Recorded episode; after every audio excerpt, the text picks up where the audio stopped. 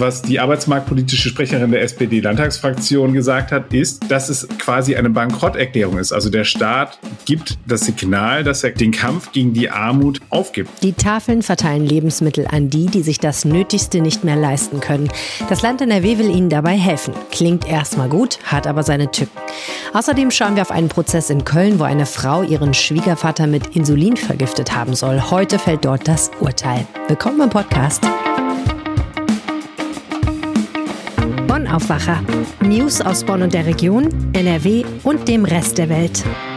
Mit Helene Pawlitzki am Donnerstag. Die nächste Viertelstunde gibt's hier für euch die Infos, die ihr braucht, damit ihr beim Bäcker oder in der Kaffeeküche mitreden könnt. Zuerst die Nachrichten von vor Ort, die Nachrichten aus Bonn und der Region. Die Bonner Beethovenhalle ist wie im vergangenen Jahr wieder im Schwarzbuch des Steuerzahlerbunds gelandet. Unter dem Titel Die öffentliche Verschwendung listet der Bundesverband zahlreiche Beispiele für lockeren Umgang mit Steuergeldern in ganz Deutschland auf. Der Bund der Steuerzahler nimmt das Bonner Pannenprojekt seit Jahren regelmäßig ins Visier, weil die Kosten immer weiter steigen und sich die Fertigstellung immer weiter verzögert. Die Beethovenhalle ist ein Fass ohne Boden, schreibt der Verein in seinem neuen Bericht. Und die unvollständige Planung macht die Sanierung zu einer Art Wundertüte, die noch so manch böse Überraschung bereithalten kann.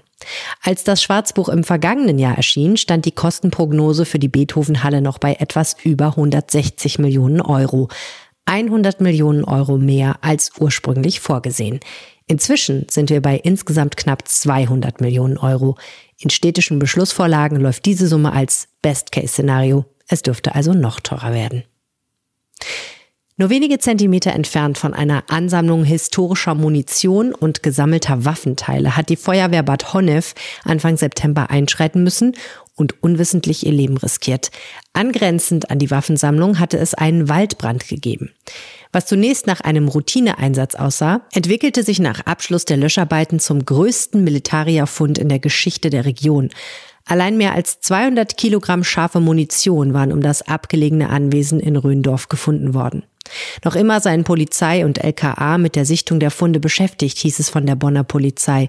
Die Ermittlungen zur Brandursache in dem Waldstück sind inzwischen abgeschlossen. Laut derzeitigem Ermittlungsstand soll das Feuer durch das Verbrennen von Müll in einer Tonne durch den Anwohner zustande gekommen sein. Der Funkenflug habe dabei eine angrenzende Wiese in Brand gesetzt, von der aus sich das Feuer weiter ausbreiten konnte. Auf der Strecke Remagen-Adenau ist es am Mittwoch zu einer Kollision der Ahrtalbahn mit einem LKW gekommen. Das teilte die Polizei Ahrweiler mit. Demnach wollte der 54-jährige Lkw-Fahrer in Bad Neuenahr-Ahrweiler den Bahnübergang in der Nordstraße überqueren. Während des Rangierens auf dem Bahnübergang senkten sich die beiden Halbschranken. Der Lokführer der herannahenden Regionalbahn leitete eine Schnellbremsung ein, konnte jedoch einen Zusammenprall nicht mehr verhindern. Nach ersten Erkenntnissen wurde niemand verletzt. Der Streckenabschnitt zwischen Ahrweiler und Bad Neuenahr wurde gesperrt. Wie ein Sprecher der Deutschen Bahn mitteilte, könnte die Sperrung noch bis Donnerstagmorgen andauern. Wir müssen über ein trauriges Thema reden, nämlich über das Thema Armut. Es ist aber Realität in Deutschland nicht erst im Jahr 2022, aber umso mehr. Alles wird teurer und viele Menschen können sich das Nötigste zum Leben nicht mehr leisten. Und da ist natürlich die Frage, wer kann helfen? Eine Initiative, die schon sehr, sehr lange vielen Menschen hilft, die Schwierigkeiten haben, Lebensmittel in ausreichender Menge und ausreichender Qualität zu kaufen, sind die Tafeln. Und da gibt es jetzt etwas Neues. Da möchte nämlich das Land NRW einspringen. Hört sich erstmal gut an, hat aber so seine Tücken und die Hintergründe kennt Maximilian Plück, unser Chefkorrespondent Landespolitik. Hallo, herzlich willkommen im Podcast, Max. Hallo, danke, dass ich hier sein darf. Fangen wir einfach mal vorne an. Die Tafeln. Was ist das eigentlich genau? Die Tafeln, das sind ähm, Vereine, die sich zum Ziel gesetzt haben, dass ähm, Lebensmittel nicht verschwendet werden sollen. Also wenn sie beispielsweise im, äh, im Supermarkt ans Ende ihres Mindesthaltbarkeitsdatums geraten und die werden dann eingesammelt und entweder kostenfrei oder gegen ein kleines Geld an bedürftige Menschen verteilt. Ähm, das sind Initiativen, die von Freiwilligen getragen werden. Also das ist jetzt nichts, wo eine, äh, eine große professionelle Struktur dahinter steht. Allerdings muss man sagen, in einigen Fällen ähm, ist das, weil das einfach auch schon so eine lange Institution ist, ist das schon recht professionalisiert worden. Es gibt beispielsweise Verteilungszentren, die die haben. Also das ist schon auch ein großes Konstrukt. Aber wir haben kleine Tafeln, Wir haben größere Tafeln in Großstädten, wo viele Menschen dabei sind. Also es ist ein sehr heterogenes Bild, um es mal vorsichtig zu formulieren.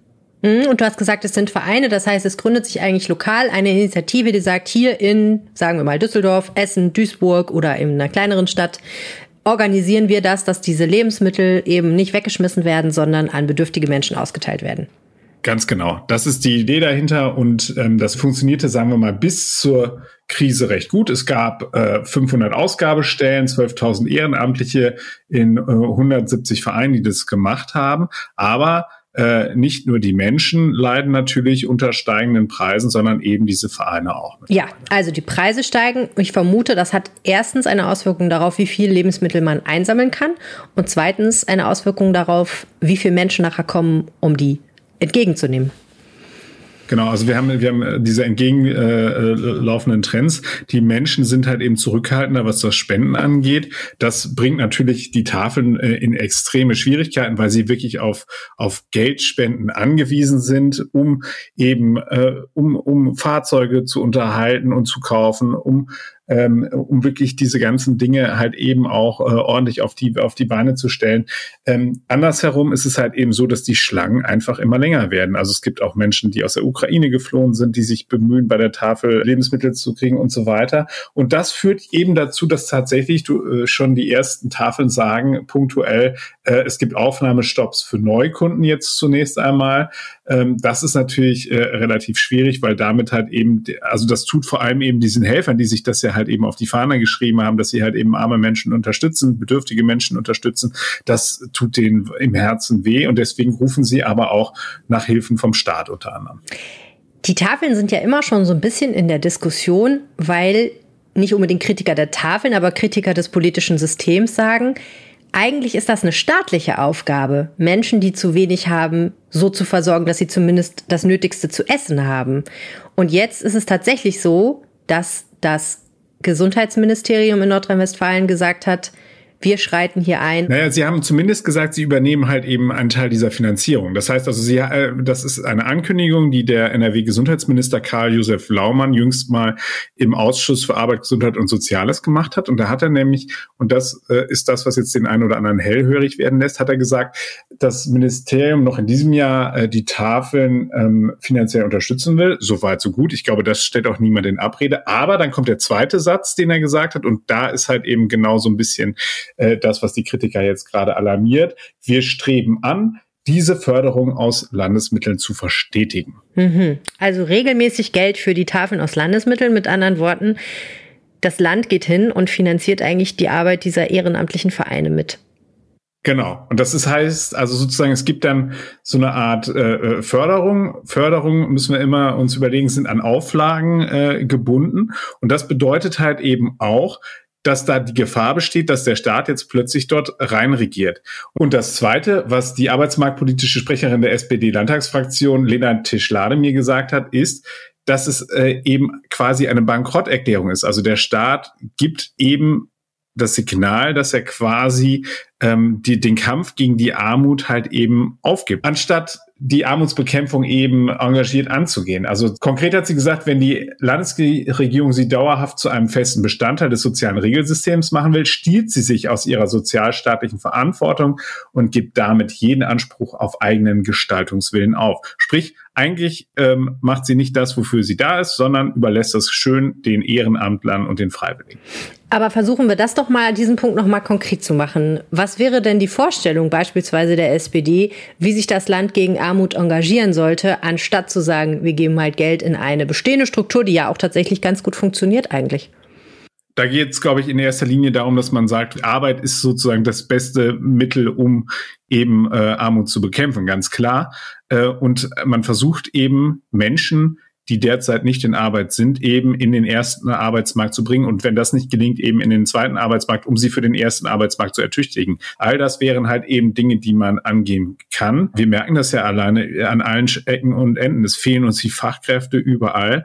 Äh, und wenn wir es schaffen, dort Menschen eben weiterzubilden und so weiterzubilden, dass sie halt eben zur Fachkraft werden, dann äh, wäre das auf jeden Fall erstmal ein guter Anreiz. Okay, also die SPD sagt, statt Lebensmittelspenden ist es eigentlich wichtiger, dass diese Menschen selber ihren Lebensunterhalt in irgendeiner Form verdienen können. Frei nach dem Motto, gib dem Mann einen Fisch, dann ist er nicht mehr hungrig, aber gib ihm eine Angel und bring ihm bei, wie man fischt, dann wird er nie wieder hungrig sein. Du hattest den zweiten Punkt der Kritik genannt, das war, dass der Staat möglicherweise sich jetzt einmischt in das, was die Tafeln tun. Wo ist das Problem? Also es ist ja so, dass da, es, es gibt Beispiele, dass es halt eben schon Förderprogramme gegeben hat für die Tafeln, beispielsweise äh, bei diesen Logistikzentren, die ich schon mal angesprochen hatte. Ähm, und was ich so höre aus dem Umfeld der Tafeln, waren die Auflagen da recht scharf. Das heißt aber, wenn ich hier aber eine freiwillige Veranstaltung habe, ich habe einen eigen eingetragenen Verein und dann schreibt der Staat mir etwas vor für eine Aufgabe, für, der, für die er ja eigentlich originär zuständig ist, dann wird's halt eben schwierig. Also und die Tafeln haben auch wirklich dieses Selbstverständnis, dass sie eigenständig sind, dass es halt eben Freiwilligentätigkeit ist, dass es Ehrenamt ist, was sie dort tun. Und ähm, da wird es dann halt eben schwierig, wenn sie dann eben zu Beliehenen werden. Ähm, das ist so ein Fachbegriff. Äh, dann wird es, äh, werden die dort auch meines Erachtens irgendwann äh, ähm, allergisch reagieren. Erst einmal muss man festhalten, die Tafeln sind in der jetzigen Situation eindeutig auf finanzielle Hilfe angewiesen. Dass sie schaffen es derzeit nicht ohne die Preisexplosion. Die treffen sie ganz genauso wie uns äh, Otto Normalbürger auch. Und ähm, deswegen, also ist das an, an dieser Hilfe, die dort vom Land kommt, hat grundsätzlich keiner äh, etwas auszusetzen. Die Frage ist halt eben, wie man sie langfristig ausgestaltet und ob sie jetzt langfristig nötig ist oder ob man nicht sagen muss, dann äh, kommt man eben ab einem gewissen Zeitpunkt, wenn sich eben die Lage wieder beruhigt haben sollte, wieder zurück zu einem zu dem alten Modus operandi. Ganz herzlichen Dank, Max Plück. Sehr gerne. Lebenslang oder Freispruch? Was Anklage und Verteidigung in dem Prozess fordern, der heute in Köln zu Ende geht, liegt maximal weit auseinander. Für die 55 Jahre alte Angeklagte geht es um alles. Ihr wird versuchter Mord an ihrem 80 Jahre alten Schwiegervater vorgeworfen. Die Mutter zweier Kinder bestreitet die Vorwürfe. Claudia Hauser aus dem NRW-Ressort begleitet den Prozess für uns. Herzlich willkommen im Aufwacher-Podcast. Hallo Helene.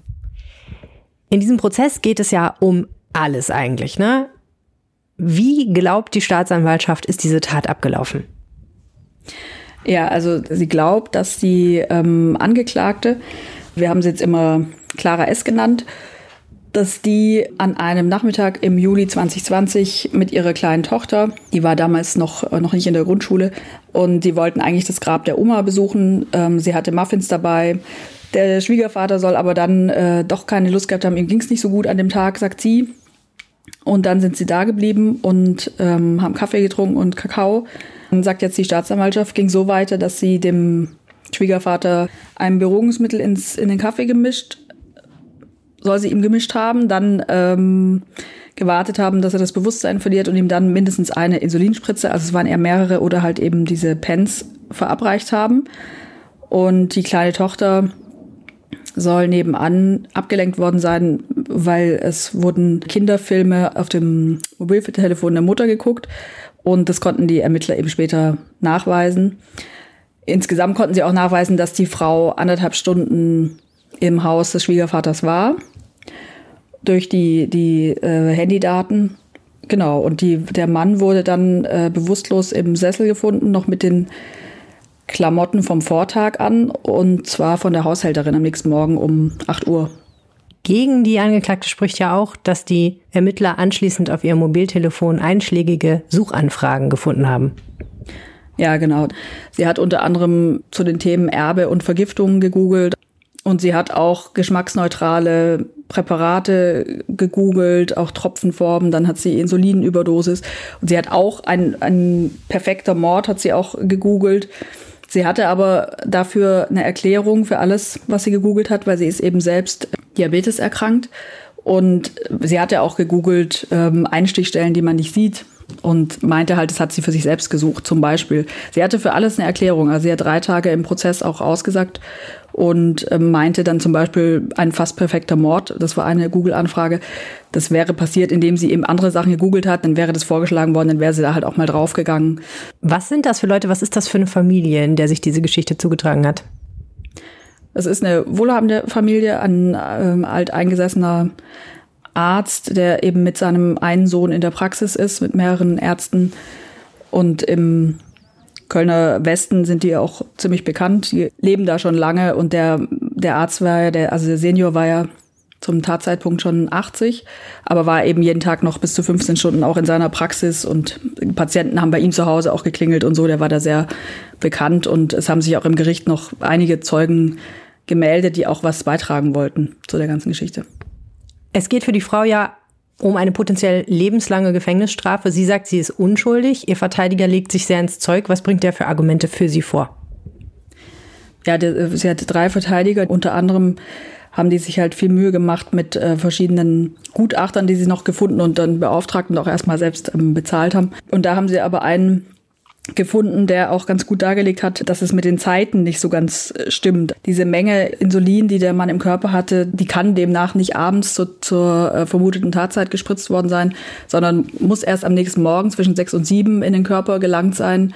Und für den Zeitpunkt hätte die Frau eben ein Alibi. Es gibt weltweit, ähm, da haben die verschiedene Expertenartikel verglichen, gäb, weltweit gäbe es wohl keinen einzigen Fall, in dem ein Mensch eine 16-stündige Unterzuckerung überlebt hätte. Es unterstützt also auch, dass das Insulin nicht zum angeklagten Zeitpunkt in den Körper gelangt sein kann.